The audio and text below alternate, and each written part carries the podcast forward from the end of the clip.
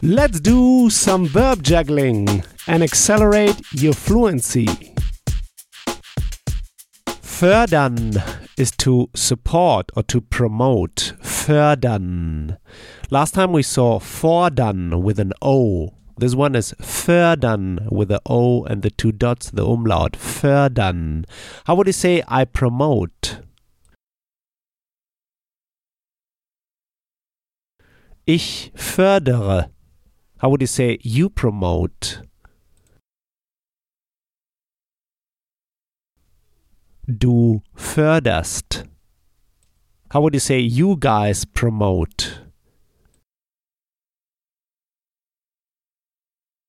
Ihr fördert. How would you say we promote?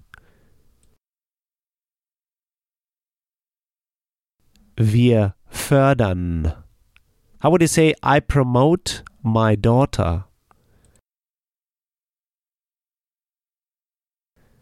Ich fördere meine Tochter. How would you say I promote my workers? Ich fördere meine Arbeiter. You see, der Arbeiter is the worker. Die Arbeiter are the workers. Ich fördere meine Arbeiter. How would you say I promote my son? Ich fördere meinen Sohn. You see, meinen Sohn with en. Why? Because fördern is an accusative verb, so it triggers accusative endings and articles. Der Sohn, masculine, in accusative becomes den Sohn. So it's ich fördere meinen Sohn. Same ending. How would you say I promote your son? Ich fördere deinen Sohn. You see, same ending. The masculine accusative article is den. If you drop off the D, en. This is the ending you carry on with other articles. Ich fördere meinen Sohn. Ich fördere deinen Sohn. I promote my son. I promote your son. How would you say I promote my children? Ich fördere meine Kinder. You see, meine Tochter, my daughter, meine Kinder, my children. Here we have an E.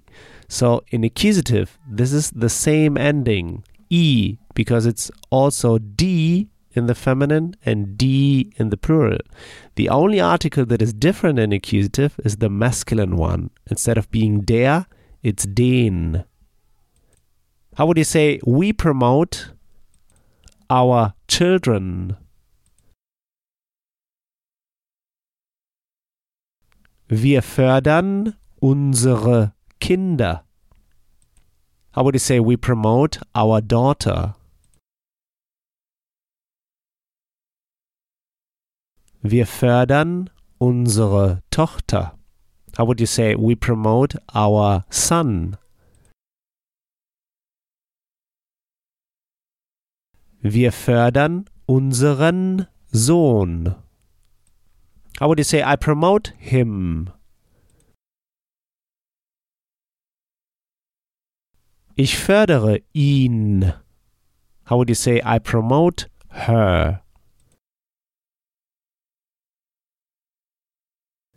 Ich fördere sie. How would you say I promote you? Ich fördere dich. You see, ihn, him, sie, her, dich, you. Here in this context, the accusative pronouns because fördern is an accusative verb. How would you say, why do you promote him? Warum förderst du ihn? How would you say, why do you promote her?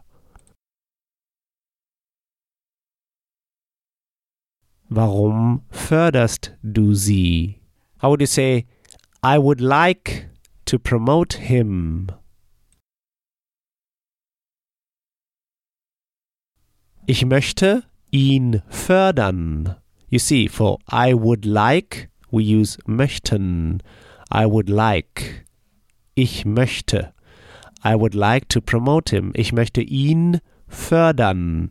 Here we're using two verbs, möchten and fördern. So the second one, fördern, in the infinitive form is kicked to the end. So we say, I would like him to promote. Ich möchte ihn fördern. How would you say, I would like to promote her? Ich möchte sie fördern. How would you say, I would like to promote you?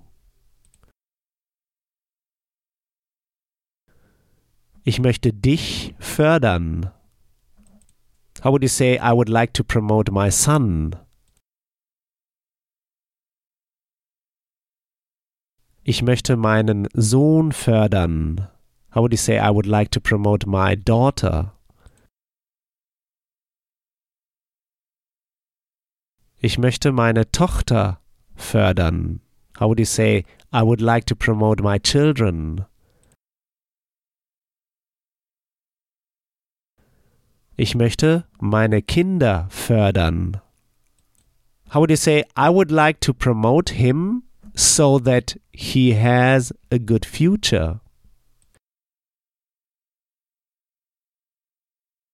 Ich möchte ihn fördern, damit er eine gute Zukunft hat.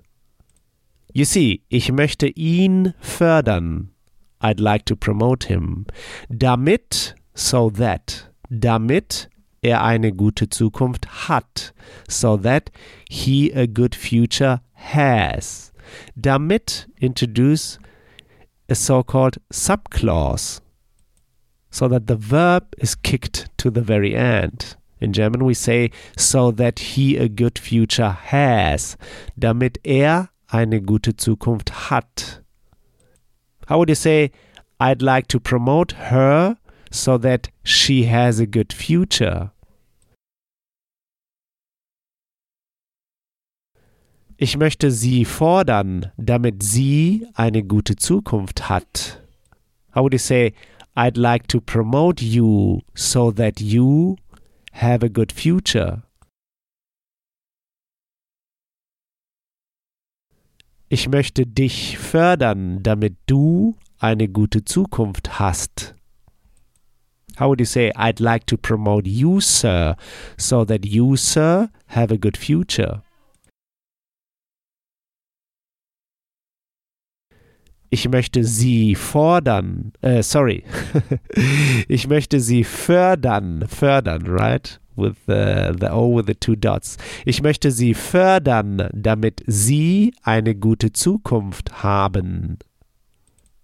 Great! So, Next time we'll go through the verb unterstützen to support. Unterstützen to support. Like when you say, I support you. So here's what I want you to do now. Take this verb now and juggle it around. Build just three simple sentences, saying them out loud. Just three simple sentences. This will take you just one minute. In the next episode, you'll hear my take on this verb. So talk to you soon. Bis bald. If you want to get the script and translation of the key sample sentences I use in each podcast lesson, just head over to herrprofessor.com slash podcast and sign up to my newsletter at the top of the page. And in order to receive my emails, make sure to confirm your subscription in the first email I sent you. In each email, I will add the link to the podcast lesson and all the key sample sentences I use. Talk to you soon. Bis bald.